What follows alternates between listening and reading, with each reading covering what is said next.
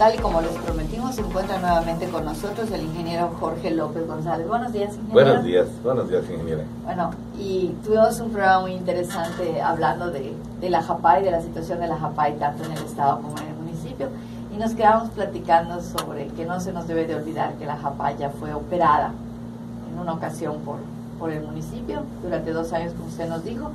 Y la segunda ocasión, ahí terminamos el programa, fue que estuvo hubo un intento con el gobernador, con Patricio Patrón. Nos quisiera terminar el comentario, ingeniero. Claro que sí, Teresita, buenos días. Eh, efectivamente nos quedamos en ese punto. En la época de, de que fue gobernador el, el, señor Patricio Patrón Laviada, pues hubo el segundo intento. Él le ordenó a la, a la JAPAI, yo estaba nuevamente en la JAPAI, en la dirección técnica, y se nos ordenó que pues había que entregar el sistema de agua potable al ayuntamiento. Y entonces se creó dentro de la JAPAI el área de apoyo a municipios que a nivel gerencial, okay. de apoyo a municipios y de atención social, eh, con el fin de que cuando un proyecto se llevara a cabo, pues estuviera atendido socialmente y se le diera seguimiento. Okay. Y el apoyo a municipios, pues era para que los municipios tuvieran esa relación, era la base para la futura Comisión Estatal de Aguas. Ah, ok. La base, ¿no? Y resulta que se hicieron todos los preparativos, pero por alguna circunstancia, eh, pues son un gobierno del Estado con dos alcaldes, pues por alguna circunstancia eh, no se llegó a dar esto, pero se preparó la JAPAI para que pudiera para pasar ser, a ser operado. Exacto, que una parte, todo lo que tuviera que ver con Mérida, se okay. quedara para el ayuntamiento y todo lo que tuviera que hacer con los municipios se quedara en la futura Comisión Estatal de Aguas. Ese fue el segundo intento. Entonces, los sistemas de agua potable los demás municipios este, dependen en alguna manera de la JAPAI, o sea, tienen alguna relación con la JAPAI, porque en el programa comentábamos que los otros 105, en el programa anterior, comentábamos que los otros 105 municipios sí manejan su agua potable, cada, cada presidente municipal pero esto que comenta ahorita me lleva a esta pregunta. ¿Dependen en alguna manera de la, de la JAPAI los otros municipios fuera de, de, la ciudad de Mérida? Cuando se fueron construyendo okay. los sistemas eh, y poco a poco entraron en operación en los años 60 y 70, pues sí dependían administrativa y operativamente de la JAPAI. Pero en la actualidad, con la legislación constitucional existente, artículos eh, del 115 sobre todo, eh, cada sistema es autónomo, ya sea eh, descentralizado o con una dependencia del propio ayuntamiento, pero son autónomos, se manejan prácticamente solos y por parte de cada ayuntamiento. Entonces, ya no dependen de la GAPAI. Ah, ok. Entonces esta gerencia que en su momento se creó era básicamente de apoyo. Exactamente. De apoyo para... técnico o de apoyo de asesorías, me supongo, o algo así. Así es. O sea, en, en este momento sigue existiendo la, la, gerencia dentro de lo que es la, la, Junta de Agua Potable, pero con la finalidad de que pues, es el sistema de mayor tamaño, ¿no? Claro. Entonces cuando viene alguna alguna consulta o cuando viene algún presidente municipal a pedir un apoyo, a través de esa gerencia se les da. Okay. Se les Prácticamente da es asesoría técnica. Asesoría ¿no? técnica. Eh, se comenta muchas veces cuando se oye de, de, ese, de, esa transferencia de la JAPAI al ayuntamiento que podría haber un problema porque el sistema surte de aguas a los a algunos poblados cercanos y bueno, Canacín es municipio también incluyendo Tishkoko, ¿qué podría hacerse al respecto? O sea, sí. la JAPAI como que llegan sus ramas a estos tres este, pequeños municipios ¿no? o poblados. Sí, escucharon ese, ese comentario, este, ingeniera. Eh, se dice que es el más complejo de todos los asuntos para poder realizar la transferencia, Okay. pero no existe tal problemática. Eh, ya que todas las aguas, tanto superficiales como subterráneas, son propiedad de la nación. Pues sí, Eh, definitivamente. es el artículo 27. El artículo 27 lo, lo, lo escribe, lo prevé, y no es el dueño del agua un estado o un municipio en particular, es, es la nación. Vamos a poner un ejemplo para que Ajá, quede claro. ok, ¿no? sí. La Ciudad de México, capital de- del país, tiene entre sus fuentes de abastecimiento el Valle del Lerma, localizado en el Estado de México. Claro. Y el sistema Cutzamala, que se ubica a 124 kilómetros de la ciudad y que capta aguas de los estados de México y de Michoacán. El caso más y surte a la capital. Y surte a la capital. Hay otro caso, el más extremo, creo yo, del, del país. Corresponde al abastecimiento de la zona de Tijuana, en Baja California.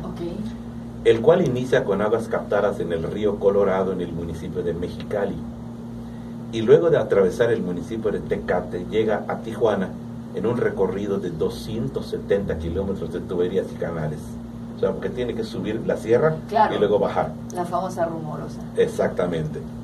En nuestro estado también hay un ejemplo, el puerto de Progreso. El puerto de Progreso tiene captación en aguas de Sierra Papacal y Temozón, ambos son del municipio de Mérida. Y también tiene una batería de pozos localizados en el municipio de Chichulo, Pueblo.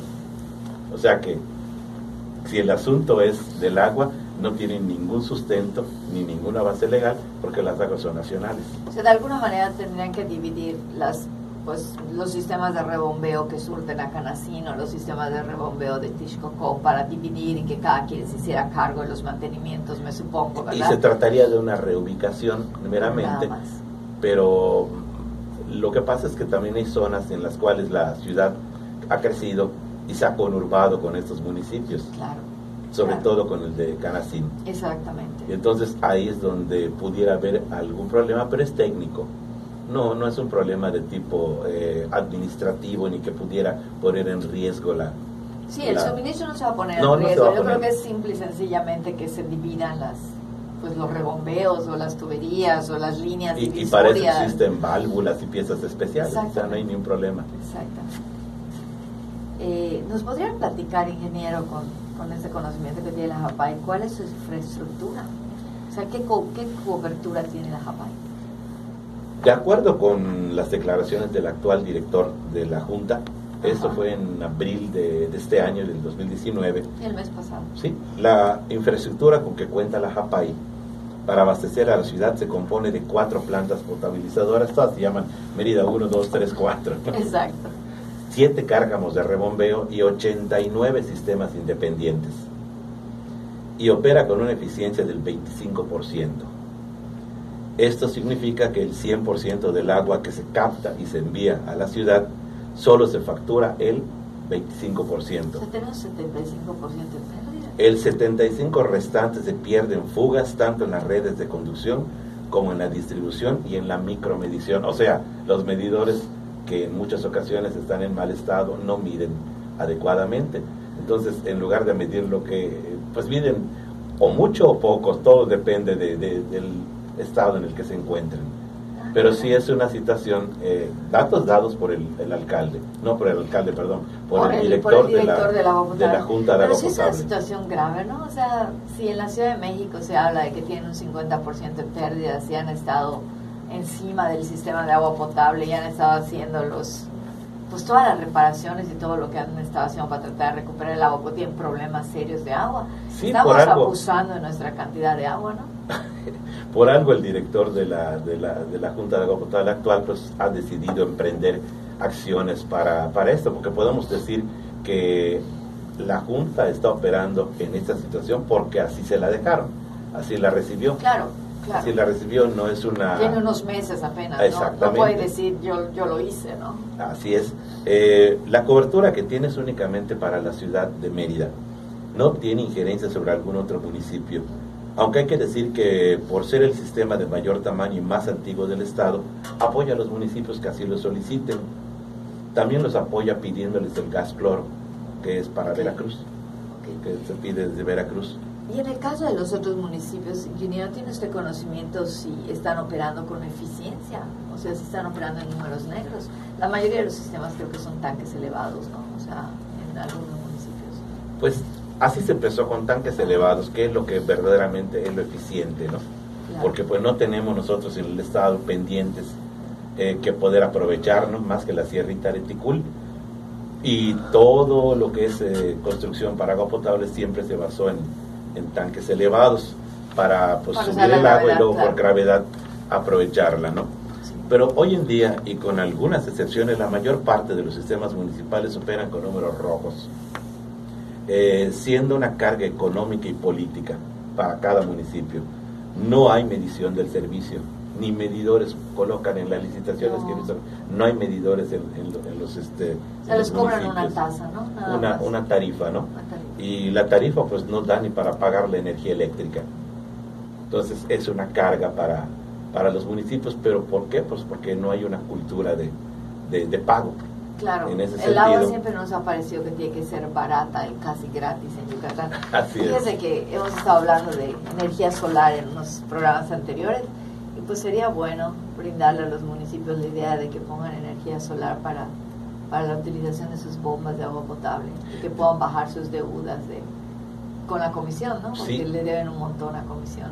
De hecho, el sistema de agua potable de la ciudad de Mérida ha empezado a migrar a esos sistemas eh, de, de energía solar Ajá. y ya hay algunos sistemas que, que se manejan de esa manera. ok. Y hay un programa que, por lo que vi, de, de la Junta actual para poder suministrar eh, más equipos relacionados con energía solar. Sí, la extracción, ¿no? La extracción que se puede hacer a través de, Exacto, energía fotovoltaica. Exacto. Pero para los municipios no he sabido nada de, de esto, ¿no? Ellos, eh, pues hay una discrecionalidad en el cobro, las estructuras tarifarias no permiten solventar los costos operativos, el servicio es de baja calidad y casi siempre discontinuo con instalaciones en mal estado, propician numerosas fugas, en ocasiones no hay cloración. Y la suma de todos estos problemas provoca el rechazo de los usuarios a pagar Claro. operan por tandeos para ahorrar el pago de la luz y esto lleva a que las líneas nunca se lleguen a presurizar. O sea, encienden a las 5 de la mañana, apagan a las 8 de la mañana, eh, las líneas pues se quedan sin agua, ah, luego encienden a las 5 de la tarde, apagan a las 8 y eso significa que los tubos nunca llegan a agarrar presión, o sea, Claro, nunca se nunca se presurizan llenan completamente. y pues el servicio queda en entredicho, queda, queda en mal estado. Yo creo que la mayoría de las veces es por razones de pago de la Ah. electricidad.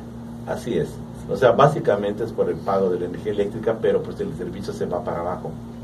Y esta operación, este, pensando en todo esto, si no lo pueden operar bien los, los municipios, ¿habría algo que, pudiera, que se pudiera hacer? Desde luego que sí. Desde luego que sí, sí pueden hacer algo. Por ejemplo, si un municipio no se siente capacitado ni técnica ni económicamente para operar su propio sistema, puede pedir ayuda al Estado. Y este, mediante una comisión estatal de aguas, puede encargarse de la operación ya sea de manera directa o por concesión y asignación. Vamos a ampliar un poco esto, es abrir las puertas a que la, la participación de la iniciativa privada para que operen los sistemas de agua mediante asignaciones. Desde luego los particulares como empresas estarán en la línea de que el sistema debe generar ganancias, Claro. eh, ya que de lo contrario pues no sería negocio. Que los particulares operen sistemas, citaremos algunos ejemplos, por concesiones. Actualmente eh, empresas privadas operan parcialmente en Puebla, en Aguascalientes, todo Cancún, Isla Mujeres, Navojoa, eh, Saltillo, Ramos Arizpe, parte de la ciudad de San Luis Potosí.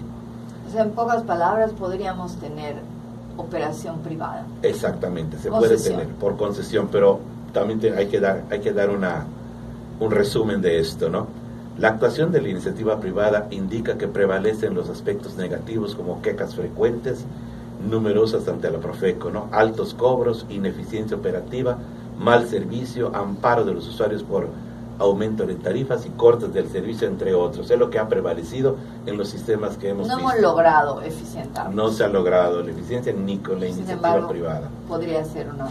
De hecho, Una eh, de hecho a nivel mundial la iniciativa privada empezó a operarlo, fue una, algo que inició en Francia, permeó por muchos países de, de Europa, Italia, Inglaterra, pero resulta que en tiempos actuales todos están regresando a que los sistemas sean operados por, Por el gobierno. por sus ayuntamientos. Pues en general muy interesante, tenemos muchísimo de donde platicar del agua potable. Podría parecer un tema corto, sin embargo, pues ya nos llevó dos programas. Muchísimas gracias, ingeniero. Gracias, Muchísimas, gracias, estimados Radio Escuchas, por haber estado con nosotros. Les esperamos el próximo miércoles. Se despide de ustedes Tere Ramírez, recordándoles que la ingeniería se encuentra no solo en el agua, sino en todo lo que nos rodea. Muchas gracias.